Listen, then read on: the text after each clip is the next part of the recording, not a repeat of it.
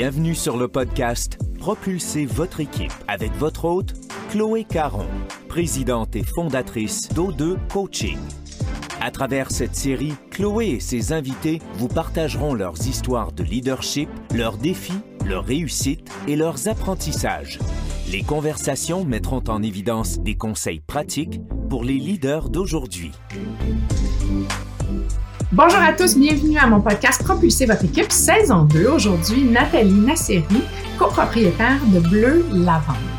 Nathalie nous invite à l'idée avec la tête, le cœur et le courage et donc à sortir un peu de notre zone de confort parce que la majorité d'entre nous, leaders, avons le réflexe ou la tendance de l'idée particulièrement avec notre tête. Le but du podcast, c'est pas du tout de nous enlever, de nous dépouiller de notre tête, bien au contraire, mais de créer cet équilibre entre la tête, le cœur et le courage et vraiment particulièrement en ce moment. Et pour moi, pour O2 Coaching, c'est notre invitation à opérer ce changement culturel-là que beaucoup de leaders doivent faire, euh, et particulièrement dans le contexte, je le disais, de passer d'un leadership de tête, d'expertise à un leadership contextuel qui intègre le cœur et le courage. Qu'est-ce que ça veut dire de l'idée avec sa tête, son cœur et son courage? Je vous invite à écouter. On se retrouve tout de suite après. Thalie Nasseri, bienvenue. Tu es directrice générale et copropriétaire chez Bleu Lavande. Merci d'être là. Ça me fait plaisir. Puis je le sais que c'est complètement fou pour toi en ce moment. Un, à cause de la COVID, tout simplement, c'est fou pour tout le monde, mais je sais que c'est fou aussi parce que vous êtes en train de construire un nouveau magasin à Harford et que ça prend un... Puis je dis magasin, je sais que c'est un concept beaucoup plus complexe que juste un magasin. Ça prend un temps fou. Dis-nous, t'en es rendu où au moment où on enregistre? On est, je dirais, dans le dans notre dernier blitz. On prévoit ouvrir... Euh, très, très bientôt. Euh, puis oui, on a tout relocalisé, notre offre de services euh, touristiques et, euh, et oui, on se lance dans une boutique qui va accueillir à l'année à Magog. C'est un gros, gros changement pour nous, mais que positif. Puis ça va nous permettre d'accueillir, d'être ouvert à l'année. Et on a vraiment voulu pousser la note plus loin aussi, puis offrir une expérience de la vente sensorielle à l'année on, euh, on s'est associé avec Moment Factory pour euh, créer une expérience euh, plus immersive aussi. Alors, c'est beaucoup, beaucoup de nouveautés pour une PME à mettre en place. Alors oui, c'est un temps très occupé comme on rentre dans notre dernier crunch avant l'ouverture. Notre thème aujourd'hui, à toi et à moi, c'est l'idée avec la tête, le cœur et le courage. J'avais envie de te demander, c'est quoi, toi, ta définition du mot courage? Comment tu, comment tu sais quand tu es dans ton courage, quand tu t'opères? Euh, je pense que tu sais quand tu es dans ton courage, quand tu es un petit peu euh, à l'extérieur de ta zone de confort, mais que tu as cette envie, cette pulsion, justement, de te retrousser les manches, puis, puis de foncer, puis je pense que c'est ça, en tout cas pour moi, qui, rend la chose euh, intéressante, c'est quand tu entres dans un terrain qui est plus ou moins connu, que tu peux avoir un rush d'adrénaline, mais qu'en même temps, ben, ton cœur te dit go, puis ta tête jongle avec les précautions ou les flags que tu peux avoir où tu dois faire attention. Mais je pense que c'est l'amalgame de tout ça qui fait que le courage, et de se retrousser les manches, tu sais, c'est quelque chose de très positif, en tout cas pour moi. Hum, puis on peut dire que dans la dernière année, ça a été euh, un, beau test de notre courage. C'est sûr, tu sais, je pense que veut veut pas, toute la population mondiale a eu à, à, à, faire appel à son courage avec la pandémie mondiale.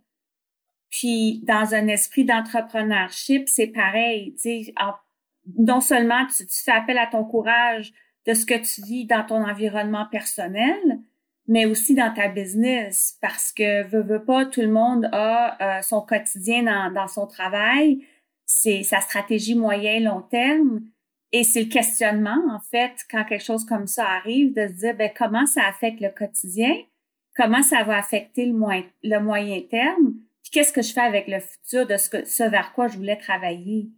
Euh, c'est pas simple, mais je pense que où on en sort gagnant, c'est que c'est une réalité qui a affecté tous les entrepreneurs, tous les business, tous les segments, toutes les industries, et euh, on va en sortir plus fort. Hmm. D'ailleurs, en préparation de cet entretien-ci, tu m'as dit, je trouve qu'il y a trop de leaders qui opèrent juste avec leur tête. Puis, toi, tu as une perspective différente. Tu dis, non, c'est pas vrai qu'on doit opérer juste avec la tête. Moi, je pense que opérer juste avec la tête, ça marchait en 1920. Aujourd'hui, on n'est plus là. Euh, tu sais, les équipes, les employés, des, bonnes équipes, c'est difficile à, faire, à créer, à trouver. Et c'est pas une tendance. Là. Moi, je pense que c'est une réalité d'aujourd'hui que les gens cherchent une qualité de vie au travail aussi. En tant que leader de cœur, tu mets la personne avant le fait que c'est ton employé. En tout cas pour moi. Moi, si j'ai un, employé qui s'appelle euh, Sophie, ben Sophie va être un individu avec une réalité familiale, académique, parce qu'elle peut-être encore aux études, je sais pas. Mais tout ça fait partie de la personne qui, selon moi, faut voir avant de voir l'employé. Je dis pas que la tête est pas importante. C'est sûr que, tu sais, cet employé-là va avoir des objectifs et tu dois la développer, la cadrer dans, dans l'atteinte de ces objectifs-là. Mais faut pas perdre de vue le cœur parce que avant tout, c'est une personne. C'est, je t'écoute puis je me dis, eh mon Dieu qu'on est aligné parce que quand euh, je lance le mouvement Empower Your Team, c'est justement avec cette préoccupation-là de dire l'impact qu'on a comme leader sur un individu qui est dans notre équipe, il va bien au-delà de l'impact qu'on a seulement dans sa vie professionnelle, surtout en ce moment où les deux sont tellement amalgamés, la vie professionnelle et personnelle. Fait que toi, tu dis, si on tient pas compte de ça, de l'aspect que c'est une personne et donc de l'idée avec notre cœur, on peut pas avoir l'impact qu'on veut à l'intérieur de notre business ou de notre division si on est en entreprise. Non, je pense pas qu'on peut avoir l'impact qu'on veut puis je pense qu'on va se retrouver avec une équipe des individus qui font ce qu'ils ont à faire. Et c'est tout. Puis c'est pas des dans mon cas moi moi je me suis bâti une équipe justement en lidant par le cœur pour avoir une équipe qui a l'entreprise à cœur comme moi je l'ai, qui a les objectifs à cœur comme moi je l'ai, c'est pas parce que j'ai déterminé les objectifs puis je leur ai dit, gars, je filme, fait que c'est ça les objectifs puis ils l'ont accepté. C'est qu'on les a faits ensemble. Ils ont été impliqués dans le processus. Puis je pense qu'en tant que leader de cœur, faut pas avoir peur. Je pense que c'est une des caractéristiques d'un leader de cœur. Faut pas avoir peur de communiquer les challenges ou les défis qu'en tant que leader, on sait peut-être pas comment affronter c'est pas vrai que c'est parce que tu es le propriétaire ou le président d'une entreprise que tu as toutes les réponses puis que tu as les meilleures réponses. Et c'est correct de se tromper, mais c'est surtout correct d'impliquer ton équipe puis que ça soit une décision un but commun. Parce que quand la personne, quand ton équipe ou ton employé est impliqué, ben, il s'est investi il s'est investi dans, dans, dans, dans le sujet, il s'est investi dans la recommandation. Alors, ça peut pas faire autrement que tisser des liens serrés, je pense. Et la motivation, là, elle dépasse, comme tu dis, l'atteinte purement des objectifs. Ton, ta mission d'entreprise, elle est vraiment inspirante aussi, euh, Nathalie. Il y a quelque chose là qui, qui facilite peut-être aussi ton travail euh, comme, comme leader. Je veux pas dire que tu as un job facile, je dis que ça le facilite. Est-ce que tu dirais que c'est vrai? Est-ce que tu dirais que la vision puis la mission est tellement claire pour tout le monde que c'est facile ou c'est plus facile pour les gens de se rallier à ça? Oui, je pense qu'il faut en avoir une. Mais tu sais, moi, je peux parler dans le cas d'une PME qui a quand même grandi, grossi beaucoup dans les dernières années. Faut pas être aveugle non plus que ça peut pas être cartésien, là. Puis des fois, il faut s'ajuster et des fois, il, faut avoir cette ouverture-là d'avoir une zone grise. Euh, puis je pense que c'est ce qui fait que ça marche aussi avec mon équipe, tu sais. Puis c'est ce qui fait aussi qu'ils ils, me font confiance, puis je leur fais confiance parce que oui, on a on a un, trajet, si vous voulez, de tracer, mais des fois, il faut faire un petit détour pour des raisons d'équipe, de RH, des raisons euh, de demande de clients, d'opportunités d'affaires.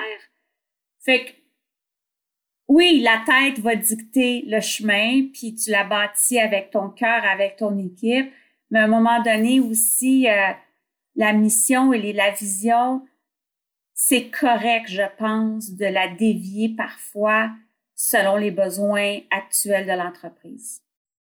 Dans le fond, si je t'entends bien, c'est comme s'il faut rester vraiment à l'écoute de ce qui se passe, c'est fluide, c'est pas statique, donc tout ce qui a rapport à la dynamique, l'efficacité d'équipe, la clarté de où on s'en va, comme leader, faut se permettre d'être à l'écoute euh, on a regular basis, là, si tu me permets l'expression, pour être capable de s'adapter et puis de pas rester trop figé dans ce qu'on avait identifié puis ce qu'on avait dit, bon, ça c'est la finalité. C'est ça, c'est ce que je pense. Puis je pense qu'en ayant une équipe fiable, on est capable de le faire. Dans mon cas, moi, euh, sais, dans notre plan stratégique, euh, bon, au Québec, ça allait très bien pour Bleu Lavande. On avait l'intention d'agrandir nos ailes dans le reste du Canada, chose qu'on a fait, et les États-Unis. Ben, c'est quoi? Le Japon et la Corée du Sud ont débloqué plus rapidement des enjeux complètement différents, une réalité différente, linguistique, culturelle, tout ça, là. Euh, ben là, je veux c'était une décision d'équipe, puis tout le monde a sauté là-dedans de dire, OK, ben, on revoit l'objectif, on revoit ce qu'on on, s'était dit qu'on allait faire, tu la pandémie est arrivée là-dedans aussi. Il a fallu réajuster le tir. Notre, notre, notre commerce euh, en ligne a explosé. Ben, il faut changer le fusil d'épaule. Euh, que je pense que on se doit de, de se questionner aussi. Je veux dire, faut avoir des objectifs, faut avoir une mission, faut savoir où on s'en va. Mais on peut pas juste avoir le nez collé sur l'arbre, puis pas regarder la forêt, puis ce qui se passe autour, puis manquer des opportunités de croissance. Tu dirais que c'était quoi dans ta vie professionnelle la situation qui a requis de toi le plus de courage? J'ai fait ma carrière, moi, en grande entreprise. Et pour différentes raisons, j'ai décidé de faire le saut en PME. Puis je dirais que ça a été un, un, éveil, si je peux le dire. Euh, un éveil où, OK, on a beaucoup, beaucoup moins de ressources, euh, que ça soit humaine ou financière. Tu sais, t'as pas de département légal, t'as pas de département contrôle qualité, euh, tu sais, puis je peux continuer, là. Alors, c'est là que tu apprends c'est vraiment quoi la priorisation. Et ça a nécessité de mon côté, et c'était là de, c'était difficile pour moi, honnêtement, euh, de faire une réorganisation importante, des changements organisationnels importants pour justement créer une équipe qui euh, qui allait pouvoir partager ma passion pour atteindre certains objectifs pour Bleu Lavande. Comment j'ai fait? Ben, euh, je pense qu'il faut avoir une bonne écoute sur son instinct, puis s'entourer, s'entourer de gens qui ont passé par là. Euh, tu sais, je fais partie, moi, d'un groupement des chefs où euh, une fois par mois, on partage notre réalité, puis on a l'opportunité d'entendre un peu les avis des autres ou d'autres entrepreneurs qui ont peut-être passé par là. Et, et c'était surtout de, de me trouver une, ressource de confiance en ressources humaines. Tu sais, les ressources humaines, euh, je trouve ça triste parce que c'est souvent un nice to have dans une entreprise. Tu sais, tu rentres dans une PME, puis c'est sûr qu'il y a quelqu'un en finance, c'est sûr qu'il y a quelqu'un en vente marketing et ou deux personnes en vente marketing, aux achats, aux opérations, mais c'est drôle, il n'y a jamais personne en RH.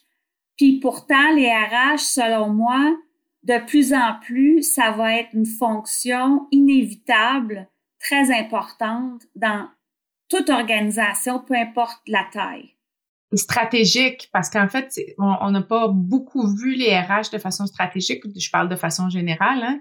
mais ce que j'entends avec ce que tu dis, pour toi, c'est un rôle stratégique. Là. Vu, qu'on lead avec le cœur, c'est important d'avoir un, un, focus RH. Là. Ouais. Oui, oui, oui. Alors, tu sais, pour revenir à, la question initiale, euh, tu sais, mon plus grand euh, défi, euh, c'était ça dans ma carrière, tu sais, de plonger dans une PME, puis de me dire, OK, ben, c'est parce que aussi, quand, quand on a un, ADN de grande entreprise, la barre est souvent très, très haute.